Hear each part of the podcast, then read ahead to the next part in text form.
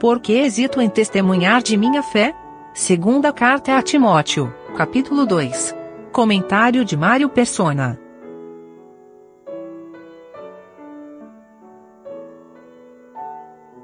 No primeiro capítulo de, da segunda epístola a Timóteo, Paulo deixa claro o fundamento da, da fé.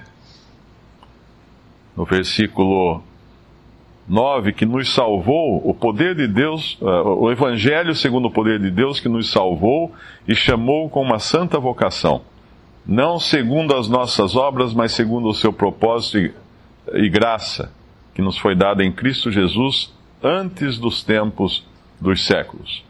E ele fala mais outras coisas que confirmam essa santa vocação e essa esperança agora que nós temos, essa certeza em Cristo Jesus mas ele termina o, o capítulo 1 uh, ah, de forma bastante uh, triste, porque ele fala no versículo 15: Bem sabes isto, que os que estão, to, que os que estão na Ásia, todos se apartaram de mim, entre os quais foram Figelo e Hermógenes. O Senhor conceda misericórdia à casa de Unesíforo, porque muitas vezes me recreou e não se envergonhou de minha, das minhas cadeias. E também no final do, dessa carta, ele vai falar de outros que o abandonaram também, que ele estava sozinho e ninguém o defendia. E, mas agora ele abre esse capítulo 2, nos dando assim uma, um fortificante, né? Porque, segundo Timóteo, a última carta, como a gente já sabe, de Paulo, ah, é, é uma carta que representa tempos de ruína, tempos de ruína, de abandono da verdade, e ela tem o objetivo não só de nos alertar para essa ruína e nos preparar para isso, mas também de nos fortalecer, de nos, nos animar a perseverarmos mesmo em tempos de ruína. É fácil perseverar quando as coisas vão bem.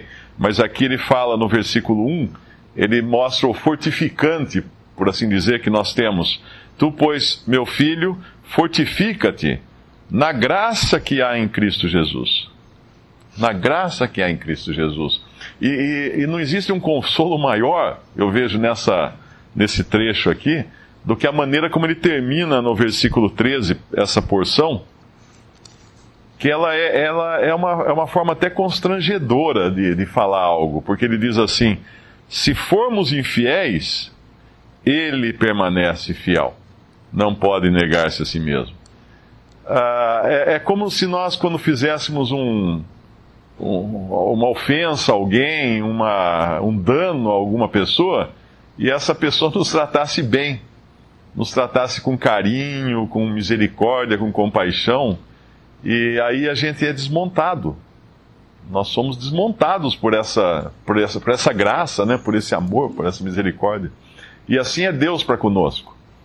O Senhor Jesus, ele, ele nos trata com amor, ele nos trata com carinho, ele nos trata claro, com verdade, mas ele nunca vai se negar a si mesmo. E uma vez salvos, jamais estaremos perdidos. Mas aqui ele nos dá, uh, por assim dizer, uma receita de como perseverar então nessas coisas que são de Deus, que são de acordo com o primeiro capítulo que nós lemos antes. Primeiro ele fala da, do testemunho ou melhor, das palavras que ele uh, falou a Timóteo, que Timóteo teria ouvido de Paulo, que é a sã doutrina que nós vimos no capítulo 1, uh, ah, versículo 13, conserva o modelo da sãs doutrina, das, sãs, das sãs palavras que de mim, de mim tens ouvido. Em outra passagem ele chama de sã doutrina. E aqui ele diz que essas sãs palavras deveriam ser confiadas a homens fiéis, que sejam idôneos, no versículo 2 do capítulo 2, para também ensinarem os outros. Então aqui é a, a preservação disso, a transmissão disso. Não tem nada a ver com escola de teologia, com seminário teológico, porque aqui é para ser transmitida a sã doutrina a homens fiéis, não é curso de, de teologia, de sociologia, de psicologia, nada disso são as sãs, as sãs palavras que Timóteo havia escutado de Paulo, deveria transmitir não a homens que tivessem primeiro grau, segundo grau, terceiro grau ou que passasse no vestibular. Não, a homens fiéis. Essa era categoria de homens que, aos quais ele devia ensinar essas sãs palavras. E aí ele dá alguns exemplos de como sofrer ou como suportar essas as aflições. Ele fala do soldado no versículo 3, ele fala do lavrador no versículo 6, e ele fala do obreiro no versículo 15, ou do trabalhador, ou do que faz algum tipo de obra. E em cada uma dessas exortações, uh, deixa bem claro que existe uma dedicação agora do crente para Cristo. E, e, ele deve estar sempre atento para saber se não está se embaraçando com os negócios dessa vida. Lá ontem, quando nós lemos Mateus capítulo 4, que fala do chamado de Pedro e Tiago, diz assim: Eles largando imediatamente as redes o seguiram, quando o Senhor os chamou para serem pescadores de homens. Eles largando imediatamente as redes, que redes? As redes era o trabalho dele, ó, que eles pescavam peixes, os seguiram.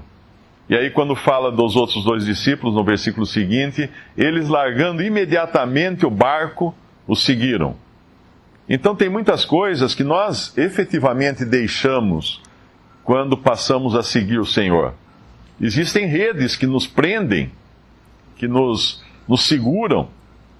Existem barcos que também nos limitam o nosso movimento, apenas a um, a um determinado lugar. Mas o Senhor, o Senhor nos mostra que agora nós temos uma nova experiência com Ele, nós temos um, um andar que deve ser como? Desimpedido, que é o versículo 4 do nosso capítulo 2 de 2 Timóteo, ninguém que milita se embaraça com negócios desta vida. Quando você se alista num exército, uh, passa por um treinamento, vai acaba tendo que se despojar de certas coisas que tinha, vai morar talvez no, no quartel, uh, com menos coisas, mas só aquelas necessárias. Então tem toda uma mudança de vida da pessoa que se alista e, e vai ter então uma dedicação total à, à meta daquele alistamento, que é ou defender a pátria, ou lutar na guerra, ou coisa assim. No, no versículo 6, agora ele nos fala do lavrador. E, e o lavrador então tem frutos, tem benefícios daquilo que ele semeia.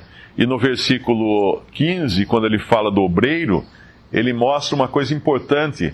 O obreiro, ele tem que conhecer as suas ferramentas, ele tem que conhecer a matéria-prima daquilo que ele vai trabalhar, ele tem que manejar bem a palavra da verdade, no caso, a nossa matéria-prima, por assim dizer. Esse manejar bem uh, no original tem o sentido de dissecar.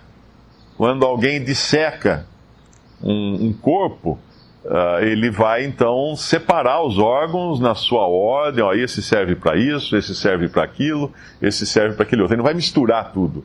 Ele vai entender como é que funciona aquele organismo, por onde o sangue corre e tudo mais. Assim é o que maneja bem a palavra da verdade. Ele sabe dividir com precisão a palavra da verdade para saber o que se aplica a cada época, a cada pessoa, a cada grupo de pessoas, como Israel ou igreja e assim por diante.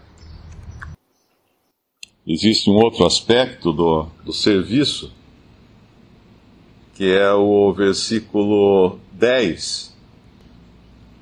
Primeiro versículo 9: Pelo que sofro trabalhos e até prisões, como um malfeitor. Mas a palavra de Deus não está presa. Portanto, ou por isso, tudo sofro, por amor dos escolhidos, para que também eles alcancem a salvação que está em Cristo Jesus com glória eterna.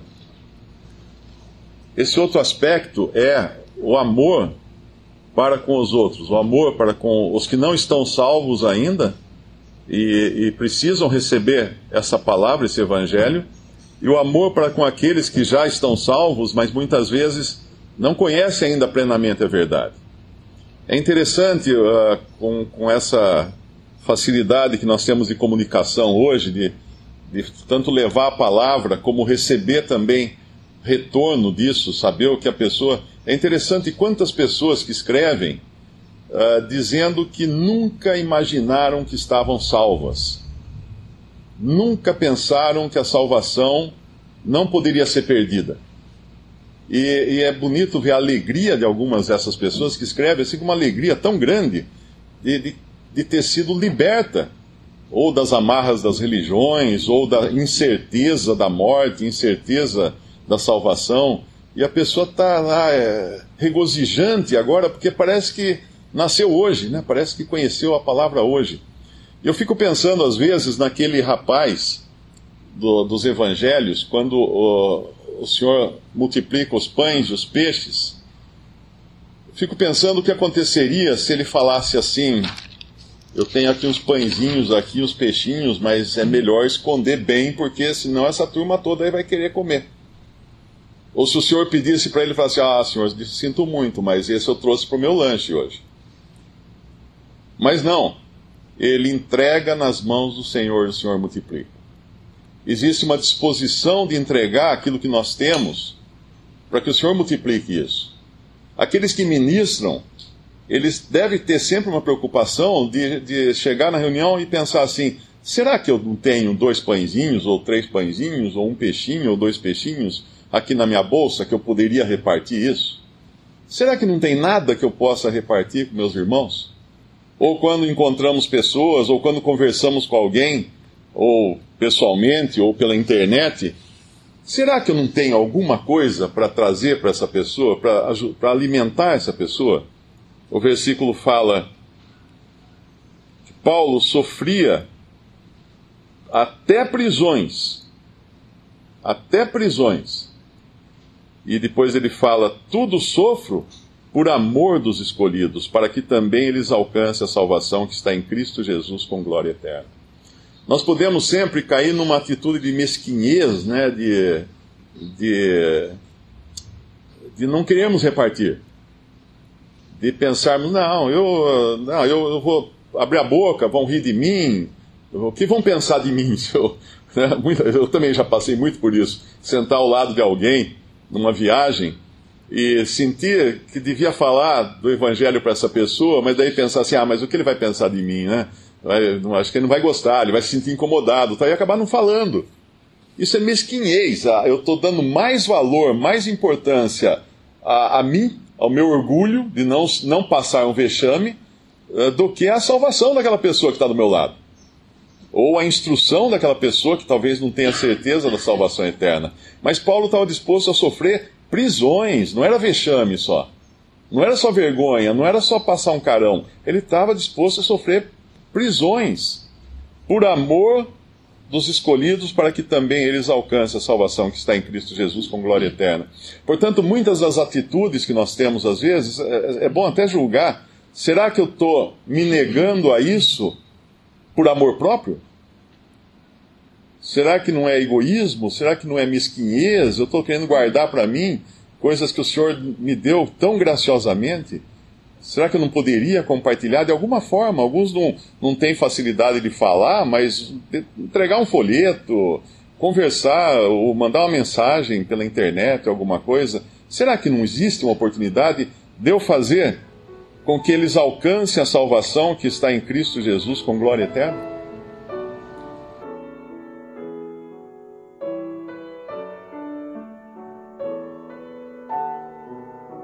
Visite respondi.com.br. Visite também 3minutos.net.